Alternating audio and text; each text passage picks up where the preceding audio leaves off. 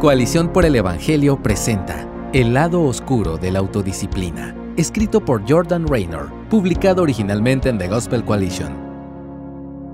Recientemente escribí un libro cuyo título se traduciría como Redimiendo tu tiempo, siete principios bíblicos para obrar con propósito, estar presentes y ser tremendamente productivos. Este libro celebra el don divino de la disciplina, señalando en gran medida lo disciplinado que fue Jesús durante su paso por este mundo. Su ejemplo nos muestra que la disciplina es una virtud y este es un tema que los escritores bíblicos mantienen a lo largo del Nuevo Testamento. Por ejemplo, escucha al apóstol Pablo en 1 Corintios 9, del 24 al 27. ¿No saben que los que corren en el estadio, todos en verdad corren, pero solo uno obtiene el premio? Corran de tal modo que ganen y todo el que compite en los juegos se abstiene de todo. Ellos lo hacen para recibir una corona corruptible, pero nosotros una incorruptible. Por tanto, yo de esta manera corro, no como sin tener meta, de esta manera peleo, no como dando golpes al aire, sino que golpeo mi cuerpo y lo hago mi esclavo, no sea que habiendo predicado a otros, yo mismo sea descalificado. Los seguidores de Cristo no corremos nuestra carrera sin tener meta. Somos llamados a vivir con disciplina en todo, lo que Pablo también llama dominio propio en Gálatas 5 del 22 al 23 cuando describe el fruto del Espíritu. La disciplina es un derivado de una vida llena del Espíritu y semejanza a Cristo. Pero como cualquier cosa buena, podemos fácilmente hacer de la disciplina algo definitivo y convertirla en un ídolo. La disciplina es un don, pero también puede ser una maldición. Ese es mi desafío y oro para que no sea el tuyo. Entonces, ¿cómo puedes saber cuando has cruzado al lado oscuro de la disciplina y has convertido este buen don en un ídolo? Estas son dos señales. La primera es que no hay gracia para los demás. Como muestra Tim Keller en El Dios pródigo, muchos de nosotros somos como el hermano mayor en la parábola de Jesús sobre los hijos pródigos.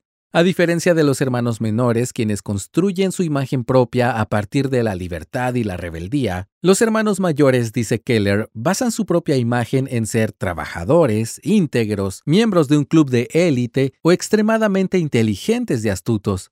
Eso suena parecido a mí y probablemente a ti, si te consideras una persona relativamente disciplinada. Pero aquí está el problema. Ser el hermano mayor, continúa Keller, lleva inevitablemente a sentirse superior a aquellos que no tienen las mismas cualidades. Esa última frase me llegó hasta los tuétanos, porque en mis peores días, ese soy yo. Si alguien comparte que se está ahogando en correos electrónicos o que está luchando por estar en la palabra de Dios todos los días, mi primera inclinación podría ser ayudar, pero también es probable que sienta una pizca de orgullo por ser más disciplinado si alguien llega tarde a una reunión o no cumple sus obligaciones en un proyecto, puedo enseguida estar furioso con ira farisaica. ¿Te sientes identificado? No creo que esté en una isla. Si esta es una parte de cómo se ve el lado oscuro de la disciplina para ti, permíteme recordarte que la causa primordial de nuestro fracaso en extender gracia a los menos disciplinados en nuestras vidas es olvidar el Evangelio. No podemos olvidar que todo lo que tenemos, incluyendo nuestra capacidad de ser disciplinados al redimir el tiempo, se nos ha concedido por gracia.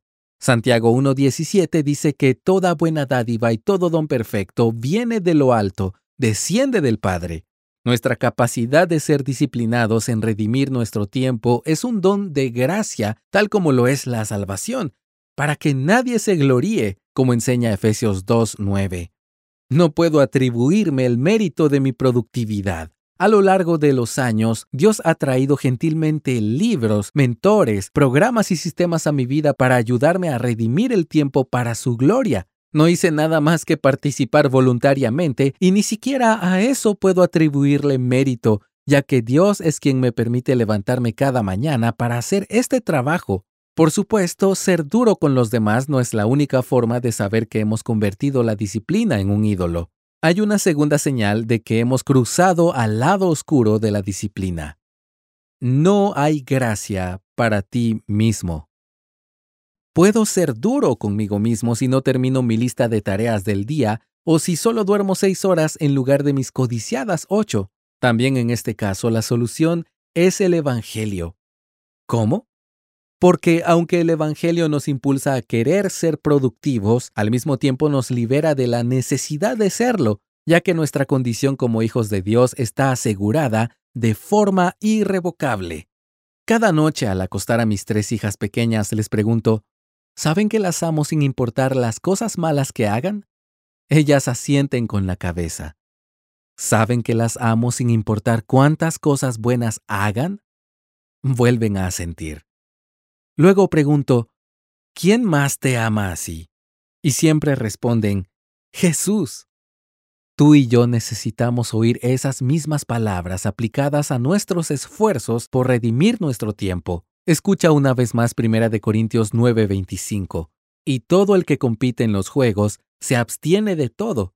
Ellos lo hacen para recibir una corona corruptible, pero nosotros una incorruptible. Nuestras coronas son imperecederas. Nuestra entrada en el reino de Dios, nuestra posición de príncipes y princesas está asegurada para siempre.